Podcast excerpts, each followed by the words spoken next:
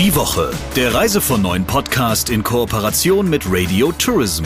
Mehr News aus der Travel-Industrie finden Sie auf reisevon9.de und in unserem täglichen kostenlosen Newsletter.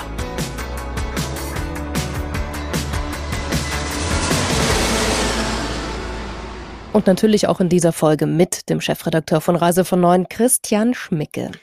Und mit Sabrina Gander, der Chefin von Radio Tourism. Was machen wir? Wir sprechen über ganz besondere Themen und Christian spricht jede Woche im Talk der Woche auch noch mit Persönlichkeiten aus der Branche, die, ja, ich würde mal sagen, spannende Geschichten zu erzählen haben aus der Praxis und jetzt auch gleich mit einer Frau, die ich schon sehr bewundernswert finde. Denn ich weiß ja nicht, wie es Ihnen geht. Ganz oft ist man ja so in seiner Spur. Das erfordert richtig viel Mut. Hat Margit Häuser mehrfach bewiesen. Und äh, warum und über was sprichst du mit ihr? Ja, die Frau ist wirklich sehr entscheidungsfreudig und trifft äh, offensichtlich auch gerne Entscheidungen, die ihr Leben ziemlich grundlegend beeinflussen können. Margit Häuser hat lange Reisebüros geführt und äh, besessen und sie hat Anfang der 2000er Jahre diese Reisebüros, acht Stück waren es, alle auf einen Schlag verkauft und sich dann weiter selbstständig gemacht und zwar als Coach Trainerin für Reisebüros, für Führungskräfte in Reisebüros, aber auch für die Leute am Counter. Damit hat sie eine ganze Menge Erfolg gehabt, bis Corona kam. Da musste sie feststellen, dass auf einmal sämtliche Aufträge weggebrochen sind. Und dann hat sie sich gemeinsam mit ihrer Tochter hingesetzt und überlegt, was machst du eigentlich jetzt? Und dann hat Frau Häuser, die aus Kempten im Allgäu ist, was man übrigens auch ganz gut hört, ähm, überlegt, sie will gerne ein Hotel eröffnen. Und dann hat sie gesucht und sie hat eins gefunden, und zwar in Willingen im Sauerland. Das ist ja schon eigentlich eine Geschichte äh, für sich. Und da gibt's aber noch ganz viel mehr, über was sie da erzählen kann. Und ähm, ich freue mich sehr über diesen Talk der Woche. Jetzt hören wir rein. Hallo, Frau Häuser, ich grüße Sie. Ja, ich grüße Sie auch. Schön, an diesem Nachmittag mit Ihnen zu sprechen. Das finde ich auch. Frau Häuser, Sie haben sozusagen, ja, jetzt mittlerweile ihr drittes berufliches Leben gestartet. Sie waren nämlich Inhaberin von acht Reisebüros, haben die dann verkauft, um anschließend als Reisebüro-Coach, als Trainerin zu arbeiten. Und ihr drittes Leben ist interessanterweise ein Hotel. Wie kam es dazu? Naja, eigentlich ist das schon mein fünftes Leben, weil ich bin gelernter Hotel- und Gaststätten Kauffrau, gelernte, man muss sich immer dran gewöhnen, gelernte Kauffrau. Das heißt, ich habe tatsächlich mal im Hotel angefangen vor vielen, vielen Jahren. Ähm, neben diesem Training bin ich auch noch Malerin und gebe auch Malunterricht. Also ich glaube, das ist jetzt schon mein fünftes. Das zähle ich auch normal gar nicht alles auf, weil sonst denken die Leute, ich bin ein bisschen verrückt. Das stimmt auch. also wie kam es dazu, dass wir in ähm, in einem Ort gelandet sind, wo ich nicht mal richtig gewusst habe, wo das ist.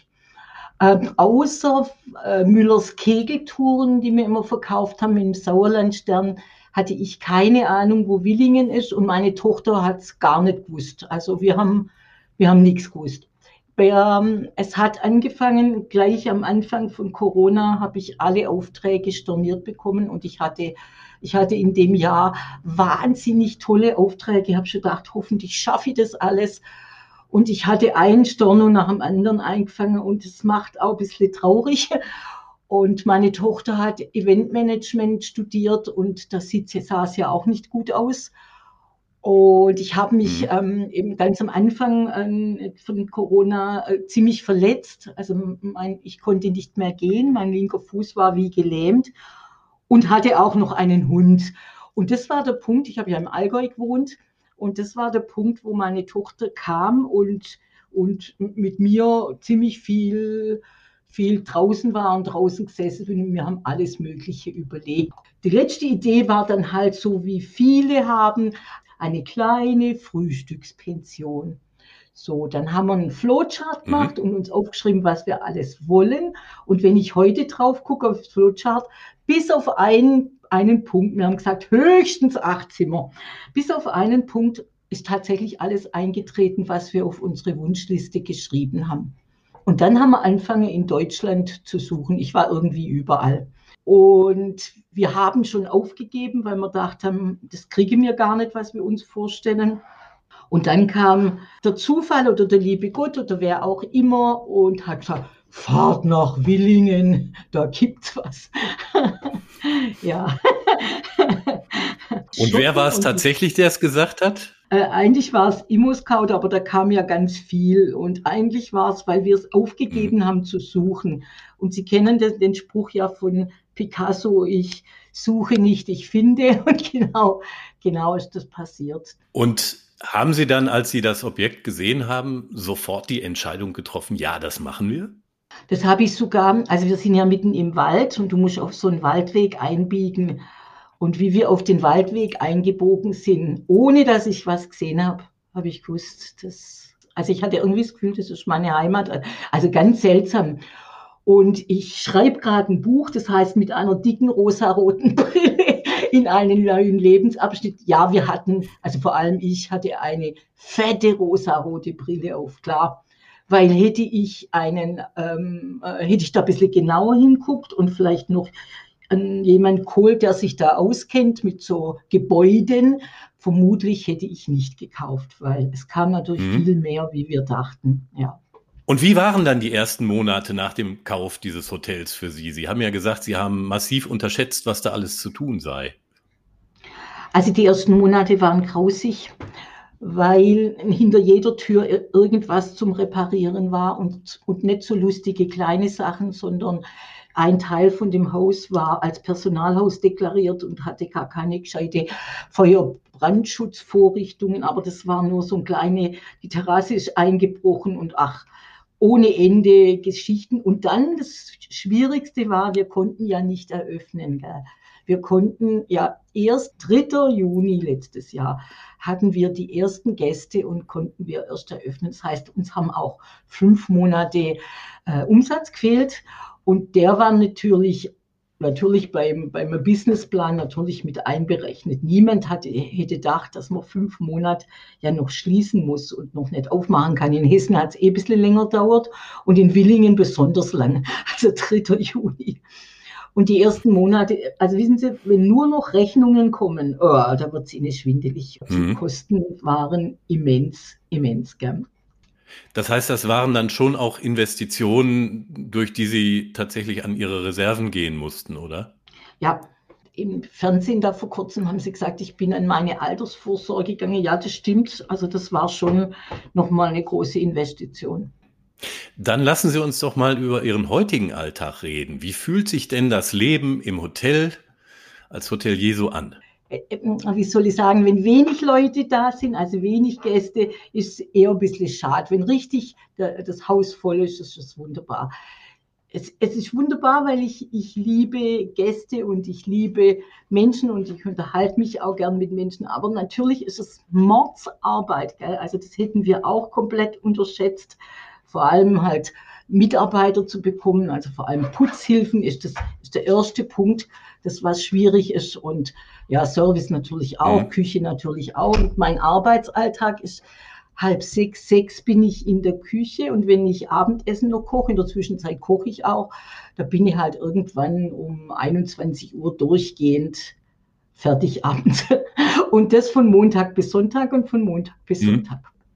Würden Sie sagen, Sie sind trotz alledem, also ich meine, das ist ja ein richtig harter Arbeitsalltag, mit Ihrer Entscheidung heute glücklich? Ja, also das kann ich Ihnen auch leicht sagen, wann. Da gibt es so ein paar Momente. Also wenn ich morgens aufstehe und aus dem Fenster gucke und diese Landschaft sehe, also wir sitzen ja mitten im Wald, alles grün. Wir haben 5000 Quadratmeter und äh, keine Nachbarn. Also da, da hat es ein holländisches Haus, aber die sind nie da. Das ist das eine. Das zweite ist, wenn ich im, in der Küche stehe und in den Garten gucke und nebenher Gemüse schnipfel, dann ist das wie Meditation. Und das dritte mhm. ist die Tiere natürlich, also Hund und Katz. Und wir bauen gerade noch einen, einen, großen Stall. Also nee, ich, ich, ich würde ich würd hier nimmer weg und ich werde mir noch was einfallen lassen, wie wir das mit der Arbeit besser aufteilen. Aber ich bereue keine Sekunde. Sie verstehen ja zwangsläufig was zum, äh, vom Verkaufen. Das ergibt sich schon daraus, dass Sie lange Reisebüros betrieben haben und das ergibt sich natürlich auch daraus, dass Sie ähm, Reiseprofis trainieren für Ihren Job. Wie war das denn jetzt mit dem Hotel? War das ein Selbstläufer oder mussten Sie sehr viel tun dafür, dass Gäste kamen? Also die Anfangsmarketing-Geschichten wie alle, also eine Webseite, das war ganz anstrengend, weil wir haben keine zwei gleichen Zimmer. Also wir haben so viele Zimmerformen, das glauben Sie gar nicht. Also das war schon spannend. Also das Marketing hat daraus bestanden, aus natürlich aus unserer Webseite und aus den, ich bin in Social Media ziemlich fit, also Social Media und wir haben ein super gutes SEO. Also wir sind zum Beispiel mhm. Gruppenhotel Nummer eins in Willingen. Wir dieses, wir haben jetzt 19 Wohneinheiten, also dieses kleine Ding steht auf Nummer eins. Und dann kam ganz viel Glück oder ich weiß nicht, wie man das nennen kann. Zufall war es vielleicht auch nicht. Es ging schon ganz gut los, dass wir am zweiten Tag, als wir eröffnet haben, war die Hessenschau da, also das Fernsehen. Dann kam die Süddeutsche, hat einen ganzseitigen Artikel im, im Geschäftsteil geschrieben in der Süddeutschen. Ähm, dann kam Bild der Frau, da wollte ich gar nicht rein, aber das war das Allerbeste. Äh, dann haben wir noch so ein paar kleinere Zeitungen gehabt und dann waren wir nur mal im Radio, im Sauerlandradio. Ja, und jetzt im ZDF und nächstens noch in Vox. Ja, ich glaube, dass wenn man hinter was komplett steht und, und voll im Fokus hat, passiert sowas, dass, dass der Verkauf, so, also der Verkauf der Zimmer, fast ein bisschen alleine läuft. Wer sind denn Ihre Gäste? Kann man da sagen, dass es da so ein bestimmtes Publikum gibt oder ist das total bunt gemischt? Das ist total witzig, weil ähm, da ich ja auch Marketing liebe und alles, was damit zu tun hat, haben wir, haben wir einen Tag so eine Positionierungs, äh, so einen Positionierungsworkshop gemacht und haben festgestellt, also unsere Avatar, unser Wunschkunde ist Nummer eins, ein äh, Ehepaar mittleren Alters, gut situiert und ein bisschen sportlich. Avatar Nummer zwei, Einzelreisende, äh, Avatar Nummer drei Gruppen. Einzelreisende haben wir so gut wie gar keine, aber sehr, sehr viele Paare und sehr, sehr, sehr viele Hunde. Und auch Gruppen im, zum Thema Familientreffen. Gell? Also wir sitzen ja quasi mit, so gut wie Mitte Deutschland. Und Oma, Opa kommt vielleicht aus Hamburg und die anderen kommen aus Köln, Stuttgart, Berlin. Und das ist ein, ein guter guter Treffpunkt für so, für so Familientreffen. Das hat man jetzt schon ganz viele. Also die Avatare haben nicht ganz gestimmt, aber, aber fast. Nun gibt es ja in der Tourismusindustrie im Moment gerade eine ganze Menge Leute, ähm, die sich vielleicht auch schon seit geraumer Zeit mit der Idee tragen, ich will eigentlich mal was anderes machen. Und die sich vielleicht nicht ganz genau trauen, das zu tun. Was würden Sie denen raten? Ich rate denen, ein großes Stück Papier zu nehmen oder die Rückseite von einem Plakat und in die Mitte schreiben, mein zukünftiger Berufswunsch. Und außenrum alles schreiben, was dir da dazu einfällt. Was, was für Menschen, mit welchen Menschen möchtest du arbeiten? Was möchtest du überhaupt arbeiten? Ähm, wie weit soll es weg sein? Wie viele Mitarbeiter willst du dich selbstständig machen oder angestellt sein? Ähm, was möchtest du verdienen? Ähm, ja, wie soll dein Tagesablauf sein, so etwa? Also ich rate jemand, das ganz genau, also das, das kennt man ja schon lange, wie so ein Vision Board zu machen so hatten wir es auch. Und, und ein Vision Board heißt ja, man, man schneidet sogar Sachen aus, die man in der Zeitung dazu findet oder, oder zeichnet was ist ganz spannend, weil wenn das in den Fokus kommt, ich will mal was anderes und ich nicht richtig weiß, was ich machen soll, wird es klarer, wenn ich mir alles aufschreibe, also wie so ein Brainstorming, alles, was mir dazu einfällt, alles. Und dann mal ganz genau gucke und dann ganz langsam anfangen auszusortieren und zu suchen. Aber Sie kennen das ja. Nehmen wir mal an, Sie wollen nach Kuba in Urlaub. Gell? Auf einmal taucht Salsa auf und kubanische Zigarren und solche Autos und ein Film über Kuba. Das ist ganz normal. Das ist ja wie so ein Gesetz der, der Spiegelung in dem Moment, dass ich mich mit irgendwas beschäftige, richtig beschäftige, kommt ja, kommt ja alles dazu, was ich dazu brauchen kann. Frau Häuser, Sie sprechen ja deutlich erkennbar ein schwäbisches Idiom. In Willingen reden die Leute ganz anders. Wie geht es Ihnen denn da? Mir geht's wunderbar. Wenn mich einer nicht versteht, sage ich immer, dann musst du dich halt anstrengen.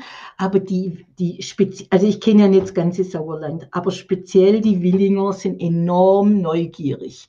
Und das ist wunderbar. Also immer, wenn ich nur einen Satz gesagt habe, haben alle gesagt, ja, wie kommen Sie, wie kommen Sie denn hier nach Willingen? Und dann habe ich immer gefragt, wie viel Zeit haben Sie? Also wollen die denn die Short Version oder die ganze Version? Also uns geht's gut. Meine Tochter redet ja absolutes Hochdeutsch. Heute reden wir ja nicht mehr Schwäbisch in der Schule. Hier reden sie auch Hochdeutsch, also zumindest verstehe ich das so. Ich kann echt behaupten, dass ich schon sage, wenn ich äh, irgendwie in Ludwigsburg oder Stuttgart bin, sage ich immer, ich fahre jetzt heim. Also für mich ist ich bin hier angekommen, für mich ist das Heimat. Ich war ja schon viel äh, in Deutschland unterwegs und so aufgenommen und so warmherzig und so freundlich wie hier. Das ist mir noch nie passiert. Und als auch die Leute alles wissen wollen. Ich war keine zwei Tage da, hat schon der Touristikchef angerufen äh, und hat mich begrüßt. Das habe ich noch nie erlebt. Also toll. Das klingt sehr überzeugend. Frau Häuser, ich bedanke mich sehr herzlich für das Gespräch und wünsche Ihnen alles Gute und toi, toi, toi.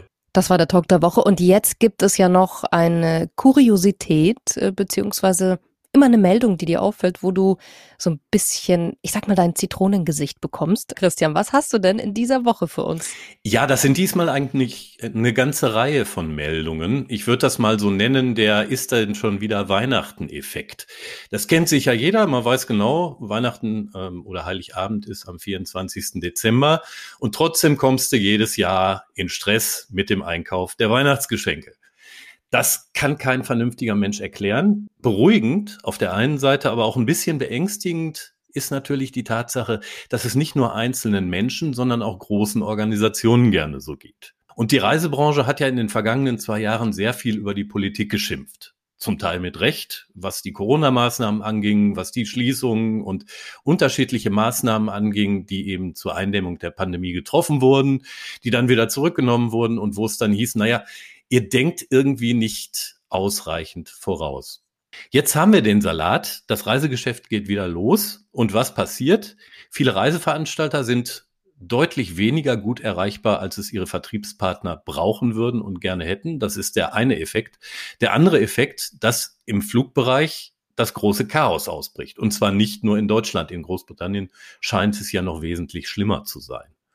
Und wenn man dann mal davon ausgeht, dass vielleicht der Zeitpunkt der Erholung nicht von vornherein absehbar war, aber durchaus absehbar war, dass irgendwann das Geschäft wieder losgehen würde, dann muss man sich doch fragen, wo ist die Reisebranche da besser als die Politik? Naja, man kann natürlich den Aspekt schon und auch nicht von der Hand weisen, dass gesucht wird mhm. und dass natürlich ein unglaublicher Fachkräftemangel herrscht. Und also das ein, ein arges Problem und ich glaube, du triffst damit so richtig in Schwarze, weil das tut auf beiden Seiten weh. Bei denen, die es gerne liefern würden und bei denen, die natürlich dastehen und sagen, super, und jetzt warte ich wieder auf meinen Koffer. Na klar. Nächste Woche gibt's einen ganz tollen Talk mit einer Frau. Ich verrate nichts, Christian, keine Angst. Ich weiß, das möchtest du nicht. Den Namen verraten wir nicht, aber ich kann schon mal sagen, es ist eine Frau, die von außen auf die Branche draufschaut und das tut sie mit einem ziemlich scharfen und kritischen Blick und trotzdem wohlwollend und lösungsorientiert. Habe ich das jetzt richtig beschrieben? Ja, wunderbar, Sabrina. Bis nächste Woche und für Sie gilt wie immer, bleiben Sie gesund. Wir hören uns in der nächsten Ausgabe wieder. Die Woche, der Reise von neuen Podcast in Kooperation mit Radio Tourism. Mehr News aus der Travel Industry finden Sie auf reisevon und in unserem täglichen kostenlosen Newsletter.